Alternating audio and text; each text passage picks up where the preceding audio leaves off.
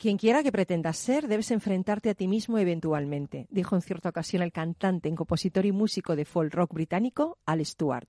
Ya sabes, hizo famoso por su canción The Year of the Cat, el año del gato, aunque este año que comienza, pasado mañana, será para los chinos el año de la rata de metal o rata de oro.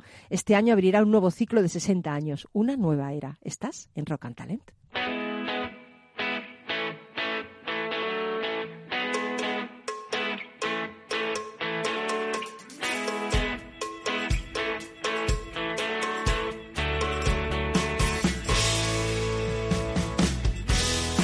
En Capital Radio, Rock and Talent, con Paloma Orozco.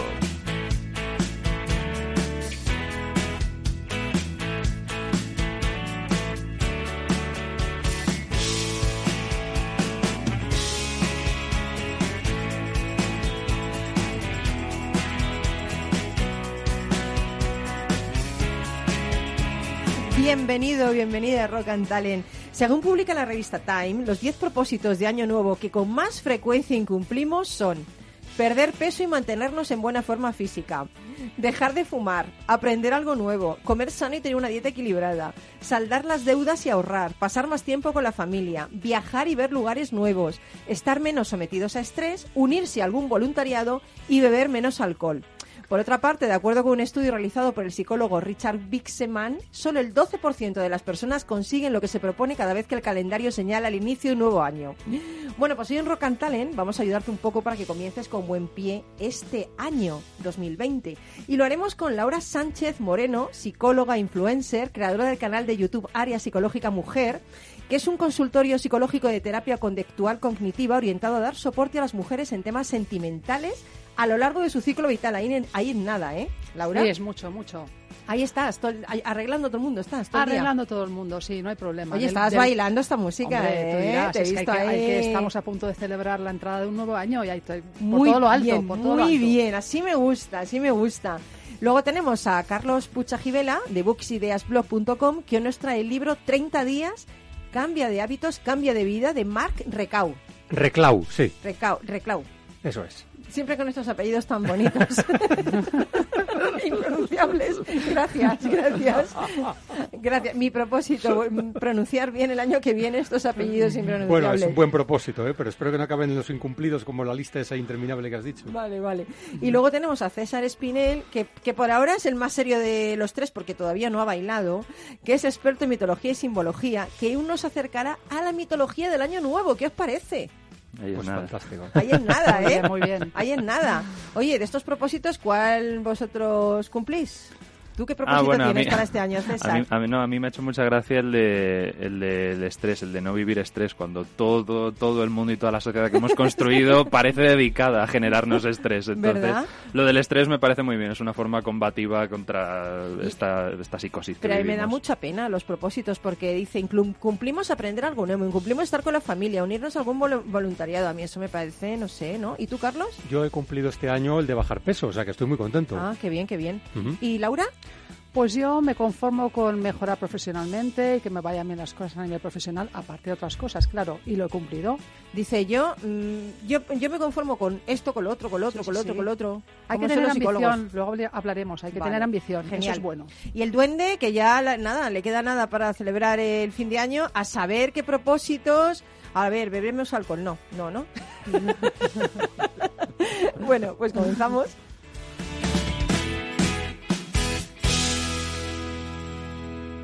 Rock and Talent con Paloma Orozco.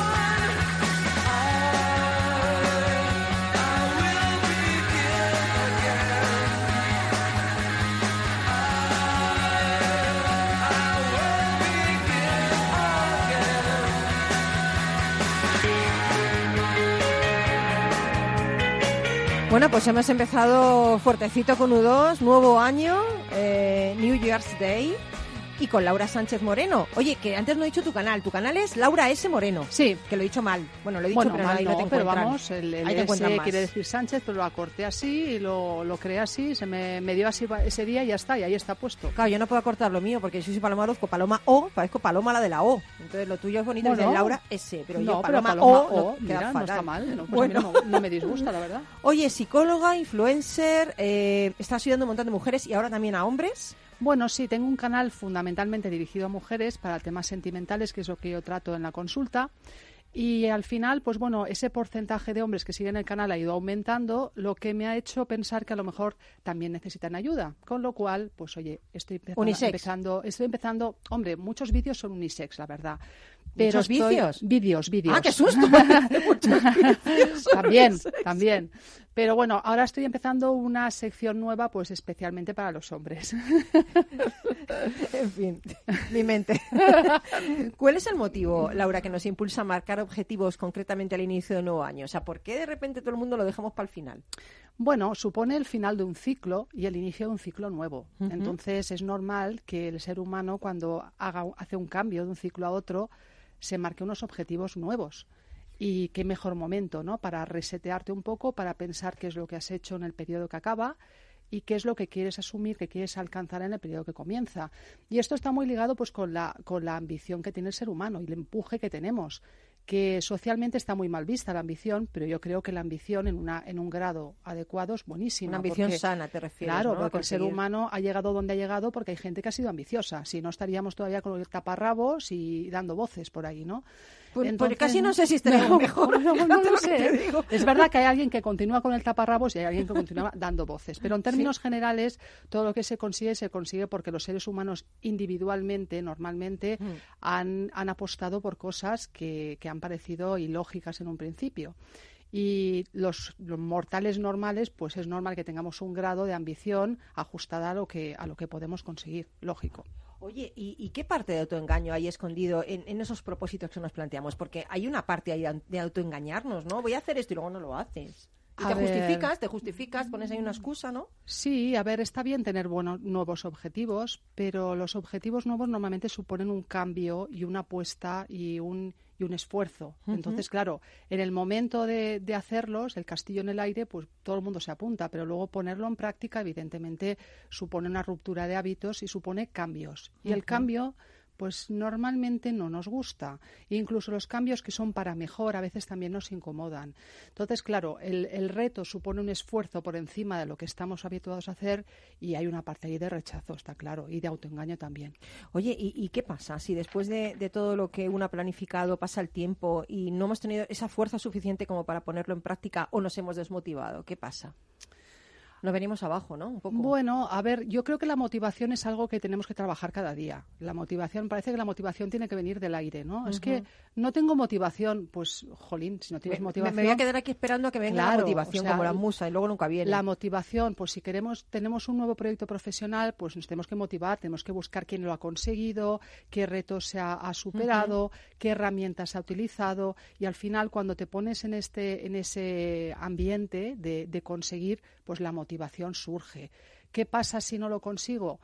A ver, si no lo consigo tampoco pasa nada grave. Quiero decir, hay que intentar las cosas y hay que graduar objetivos, ¿no? Porque si no conseguimos, evidentemente a lo mejor tenemos una meta demasiado alta. No pasa nada. Eso también eh, no está bien, ¿no? Ponerte una meta demasiado alta. Es mejor dividirlo en pequeños, en pequeñas partes. Yo creo que, que va con las personalidades. ¿eh? Yo creo que en términos generales, si tenemos una meta muy alta y vemos que no la podemos conseguir, tenemos que graduarla, tenemos que escalonarla, porque si no, al final se nos viene encima. La motivación la podemos encontrar en nosotros. ¿A qué cosas podemos hacer para automotivarnos? Porque yo creo que esto hay que venir de casa así, automotivados. Nadie nos va a decir, venga, tú lo tienes que hacer. Yo creo que la motivación para dejar de fumar, para perder peso, para una vida sana, para enamorarte, para debe de venir un poquito de, tu propio ser, ¿no? Sí, es como decía antes, es un trabajo que tenemos que hacer cada día. Es como, como conceptos como la autoestima, ¿no? Que no tengo autoestima, pues bueno, pues hay que trabajar cada día en ello. Y la motivación también. Si tú quieres conseguir algo, mm, tienes que encontrar alguna, algo que tire de ti. Quiero decir, si yo quiero mm, tocar el piano, pues me tengo que, tengo que pensar lo bien que me voy a sentir pues cuando toque una pieza de piano que me guste y tiene que eso traerme, pues eso, la fuerza que yo necesito.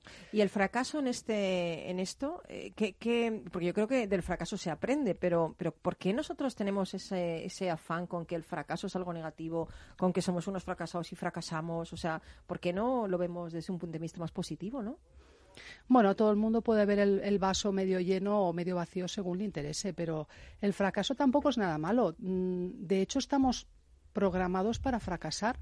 El fracaso es un proceso que está incluido en el aprendizaje, pero no lo sabemos ver así. Un niño para andar se cae. Nadie, no hay ningún niño que, se ponga a caminar y ya camine sin ningún problema. Entonces tenemos que fracasar para conseguir metas casi siempre. Lo bueno de aquí, la parte buena del fracaso es el aprendizaje que extraemos del fracaso. Claro, si yo fracaso y no aprendo nada. Y encima te frustras en vez de que soy un fracasado, es que qué mal lo he hecho, es que ya no voy a volver a hacerlo. Evidentemente, la siguiente vez que lo intente me voy a pegar un guarrazo y, y, otra vez y otra vez. Tenemos que, cuando fracasamos, tenemos que analizar qué es lo que ha sucedido y reconducir. Oye, y si no tenemos ninguna meta especial, ¿eso es malo? Dice, yo que me quede como estoy. Esto bueno, hay que hacérselo ver, ¿o no? Va con la ambición. Hay gente que no es nada ambiciosa. Hay gente, esto como pasa como las empresas. Hay gente que llega a un puesto una empresa y quiere ser director general o presidente y trabaja para ello. Y hay gente que dice, oye, pues yo no tengo ningún problema, quiero estar de nuevo a cinco, quiero, tengo una vida luego que, que completo con mi familia, con mis aficiones, con lo que sea. No pasa nada, pero en términos generales yo creo que siempre, en cualquier aspecto de la vida, hay que tener objetivos, hay que marcar objetivos, hay que poner metas, porque si no las ponen los demás por nosotros. Y entonces yo prefiero, en, en, mi caso, yo creo que casi todo el mundo, llevar las riendas de mi vida, no que las lleve el vecino. Desde luego. Entonces, lo mejor es tener, pues eso, el carácter suficiente como para tener unas metas. ¿Y, ¿Y cómo podemos conseguir los propósitos? ¿Hay alguna recomendación? ¿Hay algo que puedas hacer? Eh, desde, desde tu propio ser para, para intentar conseguir esos propósitos, no venirte abajo si no los consigues? O sea, ¿cómo podríamos hacer este año? Yo creo que, que tenemos al menos a mí lo que me funciona y me funciona también en, la consulta es la inspiración que te pueden dar personas que han conseguido lo que tú quieres.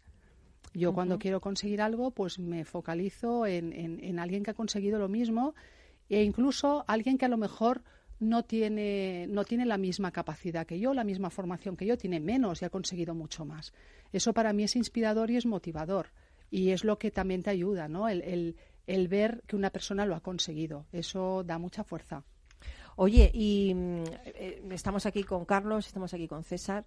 Eh, ¿Vosotros habéis hecho algún propósito, habéis, habéis tenido algún propósito que no se haya cumplido, que hayáis fracasado estrepitosamente en ese propósito en algún año? O sea, vosotros sois de los que os ponéis ahí a tomar las uvas pensando en los propósitos, porque yo creo, Laura, que esto también tampoco es tan bueno, ¿no? Esperar el último momento para hacerlo, porque no lo hacemos eh, a diario, como tú dices, o porque no nos marcamos, o sea, esperamos siempre a final de año para, para apuntarnos a un gimnasio, para comer de otra manera, para enamorarnos, para cambiar de trabajo. Mm, pero ¿alguna vez os ha pasado esto de, no haberlo conseguido y, qué ha sucedido? César, ¿tú? Yo la verdad es que no, no recuerdo ningún año en el que me haya planteado propósitos para año nuevo porque he recibido antes la idea de que no se acaban cumpliendo que realmente el hecho de que alguien los haya cumplido. Entonces, siempre tengo el recuerdo de mí mismo de decir, ¿Y para qué? O sea, claro, si, si me surge alguna ocasión, alguna oportunidad, alguna cosa de, de, mejorar, de intentar ser mejor diariamente, pues la tomaré o intentaré tomarla o algo así. Pero, por ejemplo, tú has escrito libros, no piensas, pues este año escribí un libro. No, nunca nunca. Tú eres un poquito raro, esto también es verdad. Sí, me lo dicen mucho. Pero... Porque tú, experto en mitología y simbología, no me fastidies. claro, pero te, iba a decir que la idea, ante de tu pregunta de por qué esperamos al último momento, tiene mucho que ver con la concepción religiosa del ser humano, pero luego, luego entramos en eso. Pero fíjate, si yo me planteo, este año voy a escribir un libro, si no lo escribo, me frustro. Pues escríbelo, Jolín, mira. Ya, claro, pero a lo mejor, claro, pero a lo mejor, pero depende de muchas más cosas. O sea, no es solamente porque yo puedo poner a lo mejor todo de mí, pero también son las circunstancias y eso determina mucho también. Entonces, a lo este mejor que no tiene la meta esa que decíamos. Nada, o sea, yo, yo voy, yo voy a medida que vaya surgiendo las oportunidades. Las claro, genial, las tienes que ir regulando. Claro. ¿Y Carlos? Yo sí, yo sí me he puesto metas y la verdad es que han sido más los fracasos que los éxitos, pero como decía Laura, al final se aprende. Por ejemplo, durante, durante años yo me puse el, el, el objetivo a principio de año, además, ¿eh? de perder peso y no lo había conseguido hasta que este año por fin lo he conseguido. ¿A que lo has perdido? Sí, sí, he perdido 14 kilos. no, hombre, ¿Eh? ya lo sé. Sí, Muy y, bien. y luego eh, eso va unido al tema del gimnasio. Yo me he apuntado, yo creo que han sido 8 o 9 veces a gimnasios y siempre a los 2 3 meses dejaba de ir al gimnasio. ¿Y ahora sigues? y en cambio, desde hace tres años sigo yendo al gimnasio, pero yo creo que ahí tiene mucho que ver eh, la ayuda de mi mujer, porque ella, al fin y al cabo, es un estímulo para que no deje de ir al gimnasio. ¿eh? Hombre, fíjate. Oye, y claro, es que las cosas sí. en, eh, está claro que compartidas es mejor. Exacto, ayuda muchísimo ¿eh? tener. Y, y, Laura, una recomendación que podemos hacer para que la gente cumpla sus propósitos. ¿Qué podemos hacer? ¿Podemos escribirlos? ¿Podemos quemar los barquitos como en Shanghái? ¿Que vayan al cielo nuestros propósitos? ¿Qué podemos hacer? ¿Qué No, yo, recomiendas? yo creo que una Desde cosa, la realidad. una cosa que es importante es asumir un compromiso con uno mismo, evidentemente hacerlo por escrito, pero yo creo que la clave para, para muchos de los compromisos que asumimos es que tenemos que poner fechas. ¿Vale? Como hablábamos antes de metas intermedias, Sí. el poner unas fechas de consecución te dan una visión global, una visión completa, 360 del, del, del tema, y te hacen sentir mucho mejor cuando vas consiguiendo esas metas. Y el hecho de, de escribirlas y comprometerte a tal fecha es un compromiso que asumes contigo mismo y cuando uno tiene un compromiso es como cuando uno tiene un examen. Si lo tienes mañana, si lo tienes dentro de un mes, dices, bueno, pues esta noche salgo a tomarme una copa, pero si lo tengo mañana me quedo a estudiar. Entonces yo creo que si te pones una, una fecha y, y, y eres un poco disciplinado, que es una cualidad que no está, está en desuso, pero a mí me encanta la disciplina, Mm. pues al final lo consigues. Y evidentemente también me gusta mucho que la gente celebre media- metas intermedias. Sea, si yo he llegado a la mitad o he hecho una parte que, oye, pues me comprometí que el día 30 de marzo tendría tal y lo tengo listo y además tengo, oye, pues hay que celebrar. Lo oyes, César, ¿no? Lo oyes, ¿no? Lo oigo, lo oigo. La parte de celebrar me parece, la parte de celebrar me parece que le ha gustado mucho. Pero, pero no sé si se da por aludido en el resto. ¿eh? No, bueno, yo lo intento. Oye, y en, en, ese, en ese canal tuyo eh, y en tus consultas privadas, entiendo que recibes muchas personas con muchas problemáticas diferentes. Eh, ¿Hay más consultas ahora, cuando se acerca el fin de año? A ver, yo tengo también que decir que yo estoy orientada directamente a temas sentimentales y de pareja. Fundamentalmente enfocado en mujeres, pero también tengo muchos hombres en la consulta. Y hombre, las fechas de siempre, pues de vacaciones, por ejemplo, de verano, para mí son fechas de trabajo, porque siempre hay problemas que te planteas, que las vacaciones con la pareja al final la pareja no quiere ir o, su- o surgen problemas y las navidades no son una excepción. O sea, el, el problema es que no quiere ir, pues porque no van un- una vez a un sitio y después a otro. Bueno, eh, a ver, yo supongo que es una cuestión de que De fuerza, de poder. como, de- como en este mundo vamos tan acelerados y, a- y- y socialmente hay tantas presiones, al final mm, la vida de pareja, la vida de familia la dejamos muy arrinconada porque tenemos Mm. unos- una hipoteca que pagar, unas obligaciones económicas a veces absurdas que tenemos que pagar. Y entonces al final lo que quien, quien realmente paga ese, ese daño es la familia, ¿no? Y tú mismo, claro. Claro, no entonces, ¿qué pasa? tiempo. Que en el momento que te, te desnudan de ciertas cosas, pues del, del trabajo, tengo vacaciones, los niños están estudiando no sé dónde, o viene la familia o tal, es cuando dices, bueno, ¿qué vida tengo? ¿no? Y te metes en Mm. tu casa y tienes una pareja o tienes una familia y dices, pues que no me gusta. Y por eso en esas épocas de vacaciones es cuando mucha gente pues se da cuenta de la cruda realidad, ¿no? Madre que se mía, está mejor a veces en el trabajo, como tengo gente, no, no, es que yo me- estoy mucho mejor en la oficina que en mi Madre casa. mía, madre mía, madre mía. Qué tremendo, qué tremendo. Eso es por no, quizá por no tomar la responsabilidad de su vida o... Sí, o, o no tomar decisiones también. Hay veces que hay Mm. gente que tiene que tomar una decisión drástica en su, en su pareja de, de- de separarse o, o cualquier cosa que sea más, más afín a, la vida que tienen y, y es difícil tomar esa decisión. Y entonces, claro, postergarla es sencillo porque tienes tantas obligaciones que, que no, no te focalizas en la, en la pareja. Y Mm. luego cuando tienes que verla cada día en unas vacaciones, pues dices, pues que no me gusta nada. Madre mía, madre mía, qué tremendo. Oye, y de entre todas esas cosas que, que te consultan, ¿para ti cuál es el, el problema? Y lo digo con esta palabra y nunca me gusta hablar en términos limitantes, ¿no? Nunca digo esta palabra, pero la digo aposta. El problema más grave que tenemos en esta sociedad. Pues fíjate, A tenor creo- de lo que te consultan, a tenor yo de creo lo que, tú la ves. soledad. ¿Mm? Eh, sí, yo creo que la gente tiene mucho miedo a estar sola, es capaz de pagar un precio altísimo por estar con alguien aunque no sea la persona adecuada. Y claro, luego pues surgen los problemas porque al final pues mm, estar con alguien que no sea adecuado es casi mucho peor que estar solo. Pero claro. ¿por qué nos da miedo la soledad? En la soledad nos oímos, oímos nuestra voz, nos encontramos con nosotros mismos. Bueno, pero biológicamente estamos hechos para estar en pareja. Entonces, al final siempre la, naturaleza tira.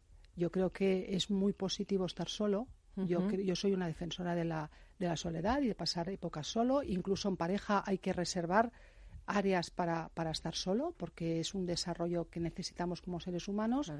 Pero, lógicamente, el compartir con una persona adecuada es mucho mejor que estar solo. Pero una persona adecuada, y no todo el mundo la tiene. ¿eh? Quizás mejor estar solo que con alguien que retrasa tu, tu crecimiento. Por supuesto. Porque además es que estar solo tampoco es algo definitivo. La gente dice, es que no quiero estar sola. Es que estar sola no es ser sola. Pero realmente siempre estamos solos. O sí, porque nacemos solos, nos morimos solos. Pero me refiero que muchas veces, pues eso, el, el estar solo está muy, muy la gente tiene mucho miedo, no es tan malo y además el estar solo y no estar con una pareja que, no nos convence significa que estoy abierta a cualquier otra pareja, con lo cual al final estoy disponible a todo el mundo. Eso está muy bien. Ya. Nos damos un minutito a Publi y enseguida volvemos.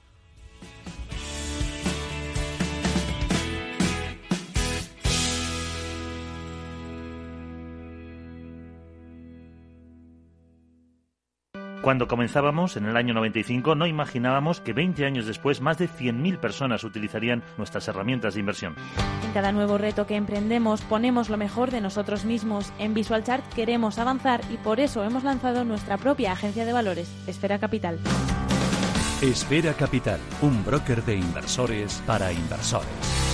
Si quiere conocer nuestro trabajo, visítenos en esferacapital.es. Escucha el latido de los mercados en Capital Radio. Luis Vicente Muñoz los despierta cada mañana a las 9. Laura Blanco los cierra cada tarde a las cinco y media. A Luis Vicente Muñoz le gusta ir por delante. Laura Blanco es la reina de las tardes de radio y bolsa. Escucha cada día aquí a la pareja más innovadora de la radio económica.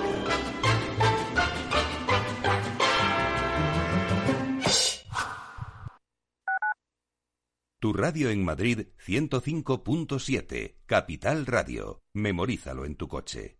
Gráficas Naciones. Más de 50 años de experiencia en el sector de las artes gráficas. Apostamos por la última tecnología tanto en impresión offset como en digital y gran formato. Realizamos todo tipo de impresión. Tarjetas de visita, folletos, libros, vinilos, decoración y montaje de stands. Más información en el 91 629 2145 o en gráficasnaciones.es.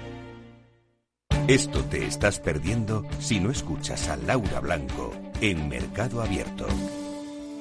Siempre he intentado distinguir entre los gestores que yo llamaba de Monopoly y los de no Monopoly. Los gestores de Monopoly son aquellos que pueden gestionar muy bien, pero no entienden que detrás del dinero hay personas, hay un esfuerzo, hay un ahorro y por tanto generalmente su tendencia al riesgo es diferente. Mercado Abierto con Laura Blanco.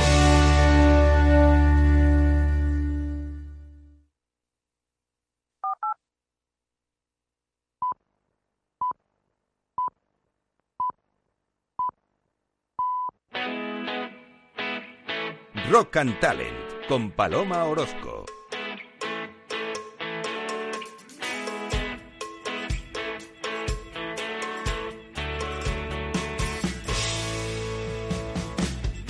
Pues seguimos aquí en Rock and Talent eh, con Laura Sánchez Moreno, nuestra psicóloga hoy de cabecera y con esos nuevos propósitos.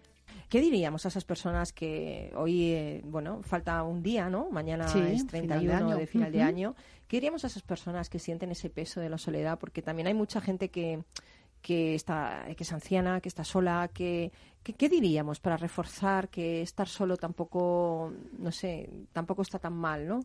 A ver, no está mal, pero no olvidemos que somos seres sociales. Entonces, estar solo sentimentalmente no quiere decir estar en tu casa todo el día haciendo punto y no tener pareja no significa estar ahí como una seta. Yo creo que tenemos que tener, tenemos que equilibrar.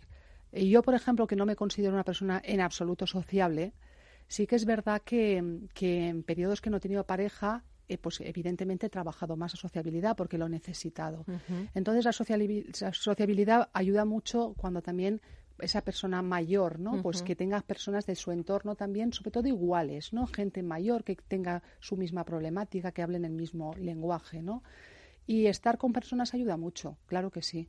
Oye, y es bueno, volviendo a esos propósitos de, de mañana, ¿no? Yo lo, te lo digo por hacerlo, ¿no? Mañana, depende de lo que me digas tú. Sí. ¿Es bueno escribirlos? Yo creo que sí. Yo creo que sí. Sí. A escribir, yo además soy muy partidaria de escribir cosas a mano, porque activas zonas cerebrales que no es lo mismo que escribir a máquina, ¿no? O con el ordenador, ¿no?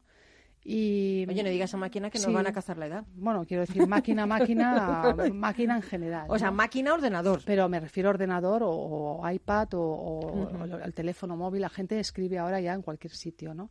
Yo creo que sí, que es mucho, es mucho mejor. Y- ¿Escribirlo? sí, porque reflexionas más. Y- Es... Y, y hay gente, porque te lo digo porque me, me está llegando, me están llegando WhatsApp preguntándome que si lo ponen en la nevera, que si lo ponen para que lo vean todos los días los propósitos.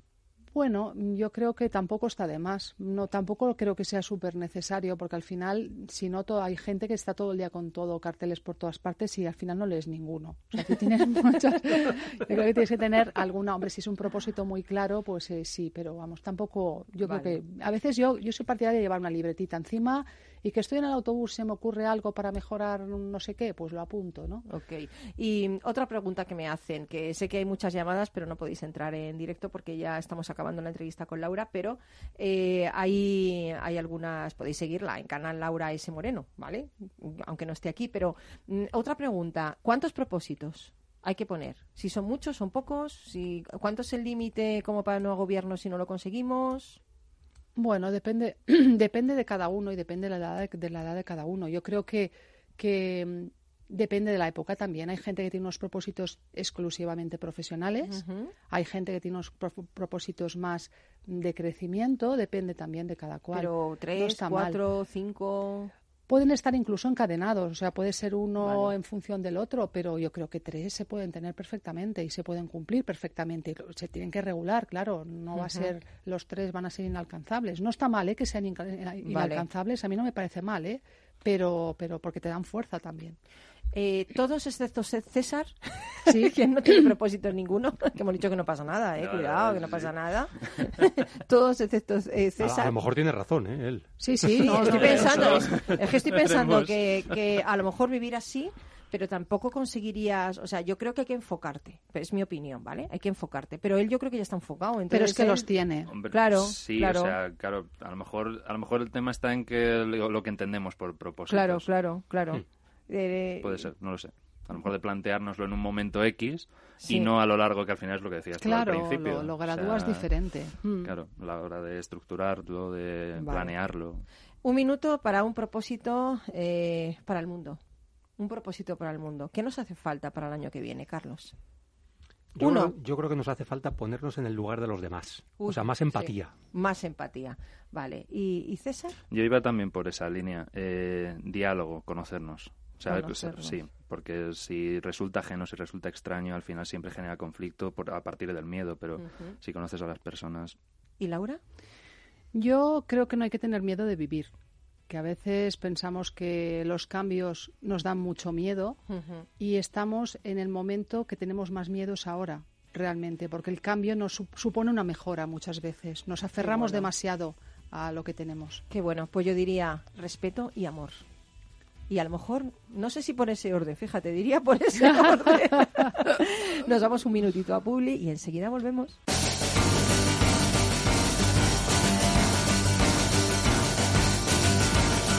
En Capital Radio, Rock and Talent, con Paloma Orozco.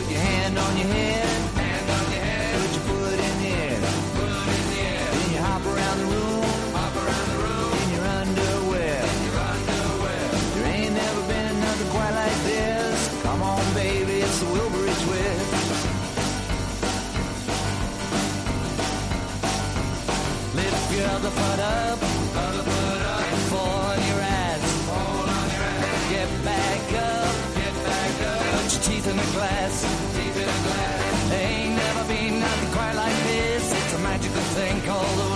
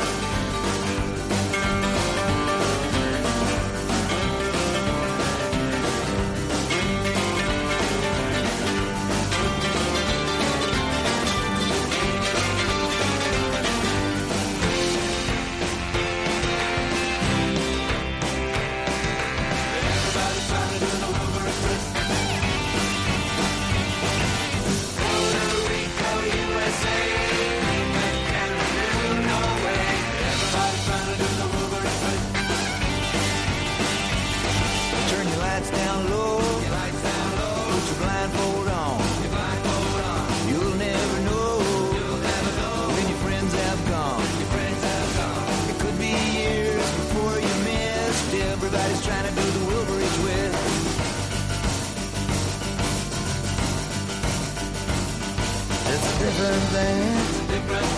For you all to do. You to do. Spin your body.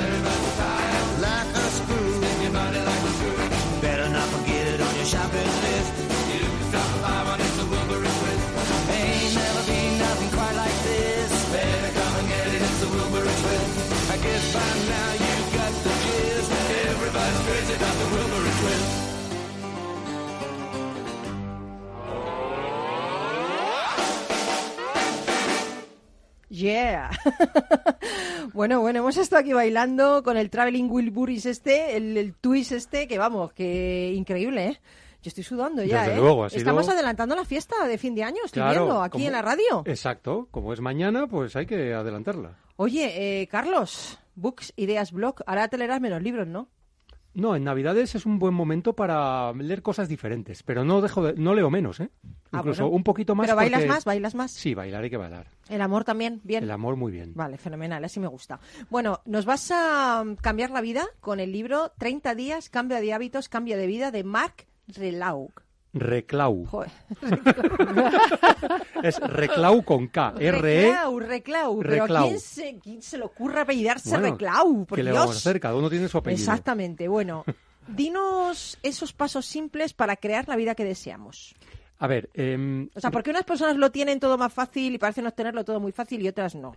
¿Por qué te sientes víctima de circunstancias? ¿Estás es- mm, cansado de esperar que tu vida cambie? O sea, esto es lo que tú vienes a traernos. madre mía, vaya colección de ametralladora de preguntas, ¿eh? A ver, yo creo que hay que Contesta empezar... la primera pregunta. No, ya veo, ya, pero a ver, lo más importante es entender que al final nos comportamos eh, siguiendo los hábitos. Entonces, crear, adoptar un nuevo ¿no? hábito, sí, hábitos, rutinas, adoptar un hábito nuevo nos lleva entre 21 y 30 días. Es verdad que depende del hábito, esto puede costar más o pu- puede costar menos. Entonces, tenemos que identificar los hábitos negativos en nuestra vida, eliminarlos y sustituirlos por algo que sea más positivo. Pero claro, el, el problema está que siempre nos, nos intentamos hace- eh, hacer un cambio de hábitos demasiado rápido, demasiado Drástico, ¿no? drástico, exactamente. Y como bien decía antes Laura, lo que hay que hacer es fijarse pequeñas metas, pequeños pasos para poder llegar a lo que queremos. Voy a poner un ejemplo con el gimnasio, que es una de las de las de los quebraderos de cabeza de mucha gente, incluyendo yo mismo. Y, y claro, si te si te propones, por ejemplo, ir tres veces a la semana al gimnasio, puede ocurrir que lo hagas la primera semana, la segunda también, pero la tercera ya empieza a flojear y ya empiezas a encontrar excusas para no ir. Entonces, en lugar de ponerte ese propósito, lo que hay que hacer es yo, el día que quiero ir al gimnasio, no me propongo ir al gimnasio, lo que me propongo es ponerme la ropa para ir al gimnasio. ¿Qué me estás contando? Sí, y entonces, solo por el hecho de ponerte el chándal o ponerte el pantalón, ya el siguiente paso natural Pero- es pero ir al gimnasio. A ver, a ver, a ver. ¿Tú Sí, te sí. pones el chándal en casa y ya por eso te va a apetecer ir al gimnasio? Sí, eh, Pues yo sea- estoy, me pego el chándal y estoy tan a gusto. No, hombre, no, porque... Complicarte. No, pero tiene que ser un chándal diferente. O sea, el del Ah, gimnasio, claro, diferente. para que te sientas en ese ambiente. Una cosa es el chándal de estar en casa, que es más o menos como el pijama, y otra cosa es el chándal de ir al gimnasio. Oye, que mi chándal no es como el pijama. Sí, tiene que ser, tiene que ser sí, porque estás, estás un poco más ambiente hogareño, más vale, cómodo, vale, más. ambiente ¿eh? hogareño, vale. Pero a ver, volviendo un poco a lo, a Sí. lo que decíamos, identifica ese primer paso que no te va a costar hacer, pero que te va a impulsar a dar el siguiente paso. Vale, sí, en cualquier hábito que, que quieras cambiar. Eso es una de, los, de las lecciones que da, que da. Mark Reclau, ¿no? Otro lo has dicho tú antes, Paloma, y es el foco.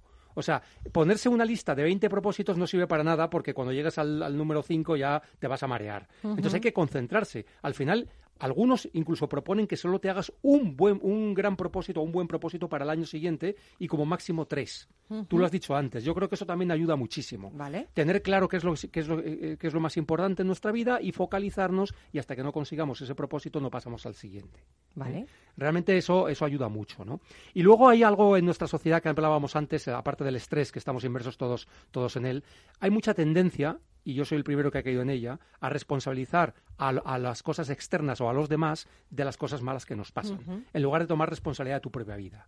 Y yo creo que eso es otra de las cosas que aparece en este libro de Mark Reclau, de, de Cambia de hábitos, y es que tienes que tomar el control de tu propia vida. Es decir, si la- las cosas que te pasan, eh, evidentemente tienes que distinguir entre lo que tú no puedes hacer nada, por lo tanto, si no puedes hacer nada, está claro que no te debería afectar, pero aquellas en las que sí puedes actuar, actúa sobre ellas. Pero hay una cosa que yo no estoy muy de acuerdo en eso, ¿eh? Ver. tengo que decir. Cosas malas que te pasan en la vida. Para Sí. mí todas las cosas te pasan, suceden y depende de ti eh, sacar un aprendizaje, pero realmente malo, o sea, malo es que ya, ni, ni siquiera malo es morirte, que trasciendes, o sea, para mí. Entonces quiero decir que las cosas malas, porque, a ver, hay que intentar no demonizar esto es malo, esto es bueno, qué es bueno para una persona o qué es malo para otra. Tienes ¿no? toda la razón. Digo, Y- ¿eh? y No sé, además es voy una opinión mía, ¿eh? No, no, es una opinión que está contrastada más en el libro y lo que dice, uno de los ejercicios que plantea, porque está lleno de ejercicios el libro para precisamente poder ayudarnos a, a mejorar y a, y a Sí. cambiar de hábitos y a que estos propósitos al final se puedan cumplir, sean a principio de año, sean en otra época del año, pues un- un- una, de la- una de las cosas que dicen es precisamente esta. El ejercicio es Piensa en tres o cuatro cosas que te hayan pasado en tu vida que inicialmente tú pensabas que eran malas Sí. y que luego han tenido una consecuencia o varias consecuencias positivas. Y yo me veo perfectamente reflejado en ella porque cuando yo me separé de mi, de mi primera mujer pensaba que era el drama que se acababa mi vida, estaba deprimido, estaba hecho polvo y gracias a eso he, encon- he encontrado a mi mar- maravillosa segunda mujer, a Laura, y con ella vivo feliz. Y si no hubiera sido por esa primera Qué circunstancia... momento bonito, este has tenido un momento Claro. bonito de fin de año romántico. pero es que es ¿eh? así, o sea, es que es, es que es realmente así. Pues eso es lo que yo quería decir, Carlos, que todo en la vida te sucede qué y te malo. lleva hacia, hacia el lugar en el que estás, y eso es perfecto, ¿no? Totalmente de acuerdo. Y, y si cada uno pensamos en ello, o por ejemplo un cambio de trabajo, te despiden, o hay algo que realmente sucede A lo mejor es una trabajo, oportunidad. Exacto. Lo que pasa es que a lo mejor no lo ves en ese momento ni, al- ni al cabo de un año y lo ves al cabo de 10 años. Claro, por eso tienes que dejarte fluir y es. yo creo en el destino y creo que, sabes, que, que todo hay un plan para ti, pero tienes que dejarte fluir, ¿no? Con la vida. Qué bonito. Qué bonito momento romántico has tenido, ¿eh? Claro, pero Te- es que- decir, ¿eh? Me ha gustado esto, ¿eh? Es que lo siento así de verdad, porque es que, y lo he visto muchos años después, ¿eh? O sea, si a mí me decías incluso tres o cuatro años después de haber sucedido eso, Mm. yo era un desgraciado, yo estaba ahí, incluso empecé a escribir un libro que se llama Diario de un fracasado, imagínate. Sí. Eh, entonces, bueno, pues me sentía muy mal. Bueno, ya te estás enrollando mucho, ¿eh? No le vamos a dejar nada a César, ¿eh? Bueno, pues entonces vamos Ah, a solo a decir el libro 30 días cambia de hábitos de Mark Reclau. Exactamente, Reclau. Esta me ha salido bien, sí. perfecto. Bueno, pues yo te digo que ahora nos vamos a ir a, a Jackson 5. Nos vamos a ir a Jackson Bien. 5. ¿eh? Sí, Eh, sí, vamos sí. a bailar aquí, vamos a poner acondicionado porque, en fin. Y a ver si os gusta esa canción, a mí me mola. ¿eh? A ver.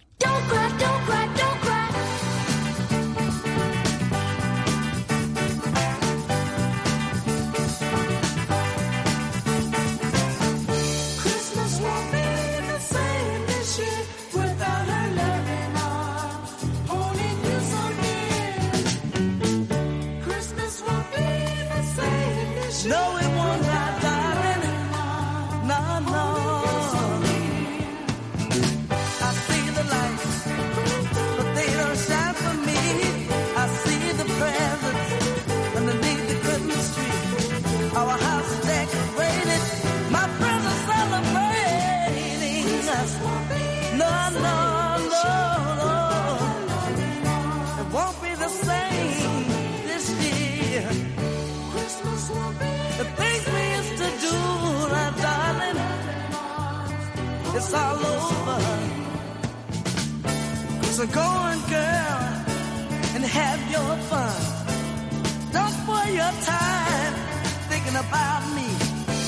This time next year, my darling dear, hopefully you'll be having dinner with me.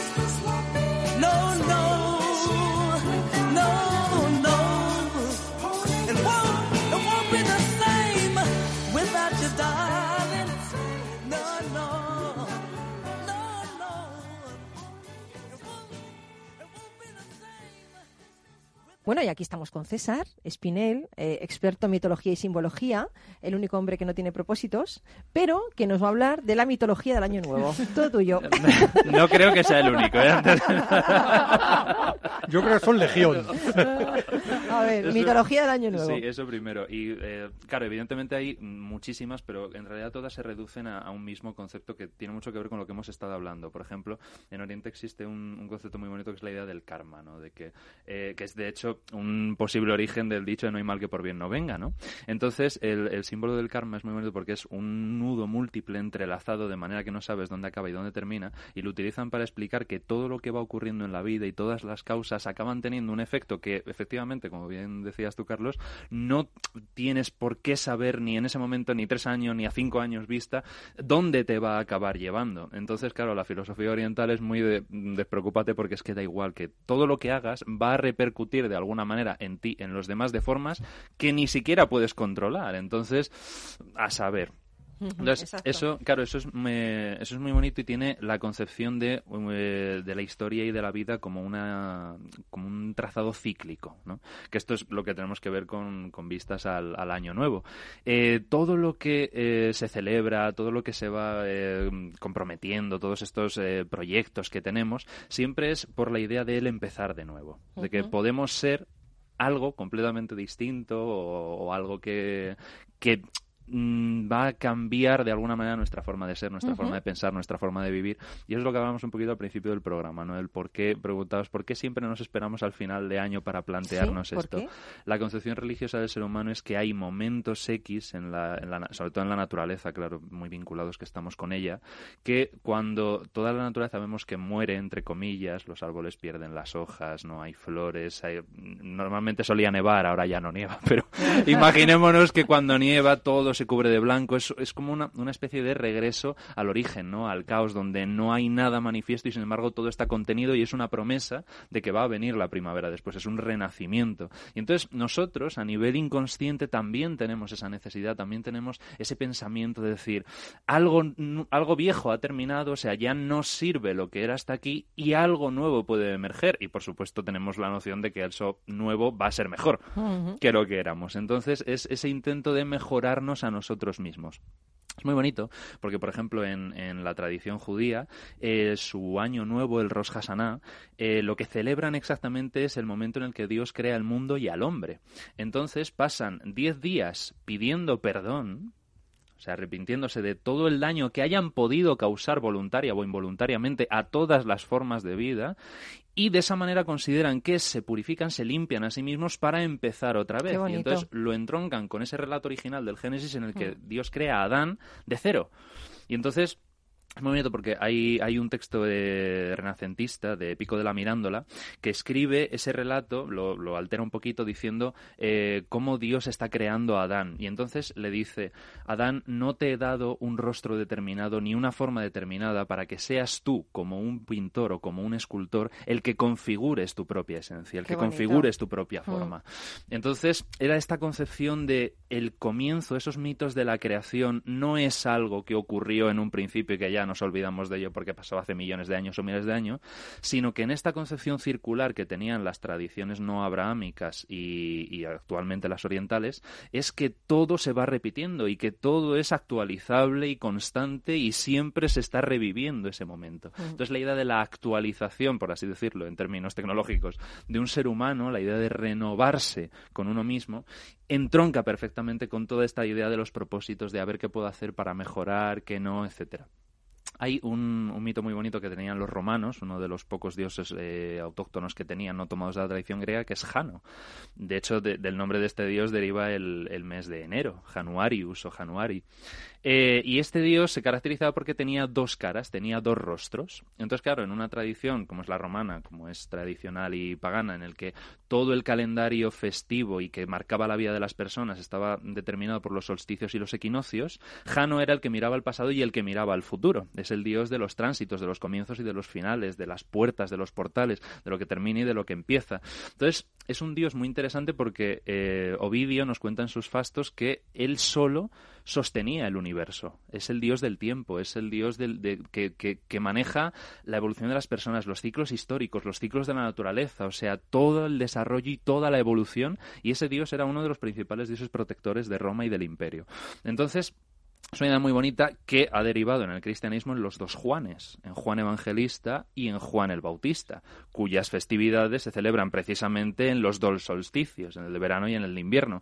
Y la etimología Juan Jano mm, es facilísima. Entonces, claro, juega muy bien que en esta concepción que tenemos, aún así eh, abrahámica, de percepción de la historia lineal, de que hubo un origen en el que los homínidos aparecen en África y habrá una combinación en el que o moriremos todos o, o vi- conviviremos con las máquinas o nos dominarán o cada quien que piense lo que lo que termine queriendo. Pero sí hay una cierta percepción cronológica de la historia de que los hechos se van sucediendo.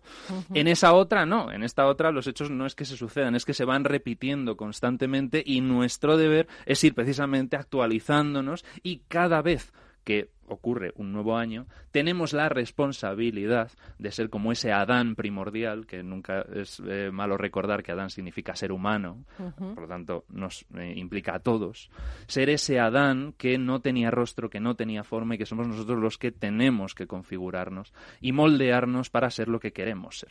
Qué bonito. Esto es fa- fascinante. Es que me, me recuerda a- Saint-Exupéry cuando dice en, en- en un libro que las personas nacemos sin el alma hecha. Entonces hay que hacerla poco a poco, ¿no? ¡Ay, qué bonito! ¿eh? Con lo joven que es y lo bien que se expresa este chico, ¿eh?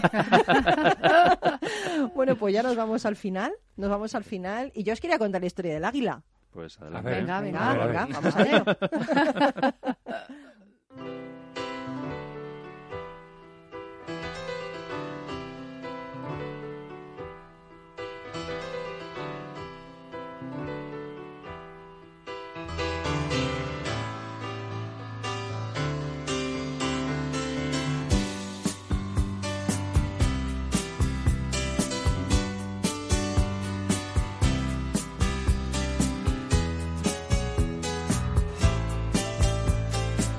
Bueno, pues con esta canción, que es una de mis canciones favoritas, y no lo sabía el duende, ¿eh?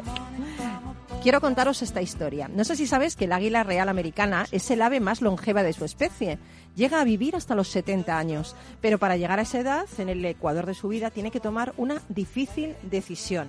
A los 40 años, sus uñas curvas son tan largas que no consiguen agarrar a las presas. Su pico comienza a curvarse apuntando contra el pecho y sus alas están envejecidas y pesadas y hacen que volar sea muy complicado. Bueno, pues entonces el águila tiene que tomar esa decisión, dejarse morir o enfrentar un doloroso proceso de renovación que durará cerca de 150 días. Este proceso consiste en volar hacia lo alto de una montaña y refugiarse en un nido próximo a una pared. Entonces el águila golpea su pico contra la pared hasta que consigue arrancarlo. Después espera a que nazca un nuevo pico y con él se arranca una a una sus viejas uñas. Esta es la parte gore de la historia. Cuando las nuevas uñas nacen, con ellas se desprende de sus pesadas plumas. Han pasado ya cinco meses muy duros, pero el águila tiene un pico joven, plumas sedosas y uñas útiles. Entonces sale victoriosa de su refugio y ejecuta un vuelo de renovación que le llevará a vivir 30 años más. Bueno, pues en este año que comienza y que, que comienza na- nada, mañana y acabará también mañana, tienes que ser águila, yo creo, ¿eh? es mucho mejor, renovarte. Es un proceso doloroso, reinventarse, pero qué mejor que aprovechar el final de un año y el comienzo de otro para hacerlo, como dice César, en un rito aprendido que llevamos haciendo millones de años. Yo creo que es mágico cada vez que una persona se reúne con muchas para desear que el mundo vaya mejor y para desear que las personas seamos un poquito más felices. Así que feliz salida y entrada del año, feliz 2020, feliz vuelo inaugural de renovación. Y quería que dijerais algo para terminar e irnos de fin de año, Laura. Pues yo diría que lo, lo más valioso que tenemos es el tiempo, o contrariamente a lo que se piensa la gente, y que hay que invertirlo sabiamente. Carlos. Siguiendo a César, seamos nuestro nuevo Adán para moldearnos como nosotros queremos. Qué bonito, te lo ha quitado. ¿Y César? Sí, la verdad es que sí. te lo ha quitado. Pues nada, pues no solamente lo suscribo, sino que además es importante reunirnos. Es un momento de, de reunión, de estar con la familia, con los amigos, con la gente que nos quiere, a la que queremos y, y compartir nuestro tiempo. Y nos vamos, estaremos aquí la mañana de Reyes contigo animándote y hablaremos de muchas, muchas cosas. Será un día mágico, un día mágico. Feliz año, te queremos. Volvemos el año que viene.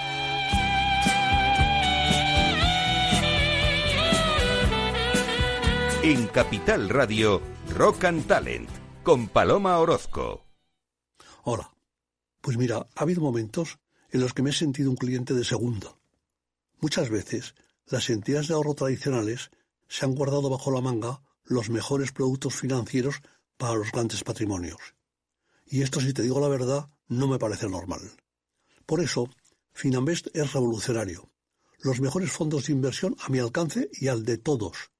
Porque te da más rentabilidad por tus ahorros gracias a sus bajas comisiones. Porque no tiene letra pequeña. Porque no se guardan ases en la manga. Lo normal.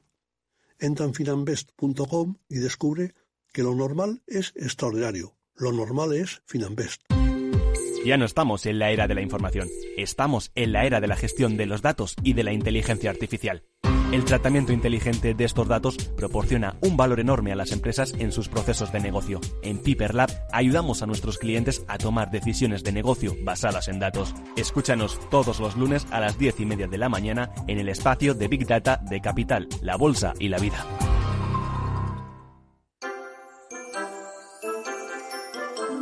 Laura Blanco, Mercado Abierto. Para mí la Navidad es mi madre cantando como loca villancicos, mi padre atragantándose en la décima uva, nunca acaba. Y bueno, la verdad es que también para mí la Navidad son mis hijos asegurando que han visto a Papá Noel por la ventana. Capital Radio. Queremos formar parte de tu vida. Escuchas Capital Radio, Madrid 105.7, la radio de los líderes. ¿Quieres celebrar una Navidad astorgana? Pues ya sabes, la auténtica cocina de Astorga está solo en el Astorgano. Si quieres degustar nuestros productos más típicos, nuestras carnes, guisos y nuestros postres caseros, en el Astorgano te los preparamos. Llámanos y te elaboraremos un auténtico menú astorgano de Navidad. Reservas para particulares y empresas en el 91 579 6261 o en calle Pensamiento 25. El Astorgano, la auténtica experiencia maragata, también en Navidad.